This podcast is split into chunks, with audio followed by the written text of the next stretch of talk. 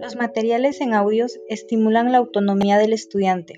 Además, puede servir para suministrar información y exponer contenidos, para desarrollar habilidades cognitivas, actitudes y valores. También para motivar y crear interés. Los equipos de audio han sido utilizados a lo largo del tiempo en el ámbito educativo. Se dice que los antiguos amplificadores de sonidos con sus micrófonos y bocinas jugaron un papel en función de entretenimiento y dentro del ámbito educativo utilizándose como material didáctico.